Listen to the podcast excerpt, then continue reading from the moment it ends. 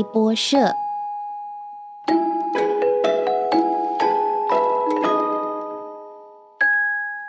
嗨，亲爱的朋友们，你们好！今天的故事是大卫恩待米菲波设，准备好了吗？一起来听吧。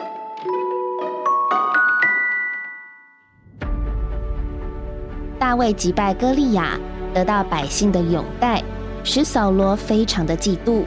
因为耶和华与大卫同在，扫罗惧怕大卫，企图杀死他。在神的保守之下，大卫一次又一次的逃过扫罗的追杀。好几次，大卫有机会取走扫罗性命，但大卫敬畏神，不敢下手害他。扫罗的儿子约拿丹却是大卫的朋友。约拿丹爱大卫，如同爱自己的性命。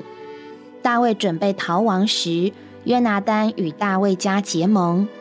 约拿丹对大卫说：“我活着的时候，你要以耶和华的慈爱待我，免我死亡；就是我死后，耶和华从地上剪除你每一个仇敌的时候，你也永不可向我家绝了慈爱。”两人在耶和华的名里起誓，便诀别了。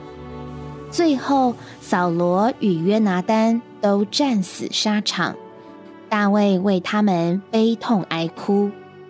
大卫登基做王后，便开始寻找扫罗家存留的人，他要因约拿丹的缘故，以恩慈待他们。后来，大卫得知约拿丹还留有一个儿子，名叫米菲波设。住在罗底巴。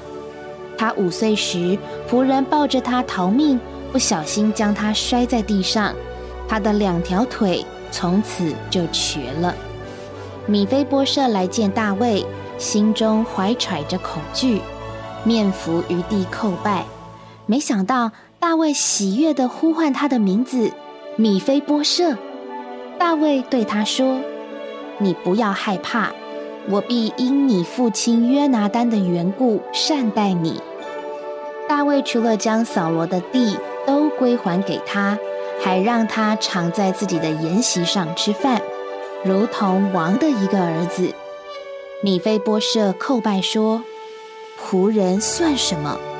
不过如死狗一般，竟蒙王这样眷顾。”如同大卫寻找米菲波设，神也亲自来寻找我们。米菲波设毫无一点立场可以得恩，但因约拿丹的缘故，他竟然得着了。今天我们也有我们的约拿丹，就是主耶稣。因着他的缘故，神就以恩慈待我们，把我们带到他的筵席上。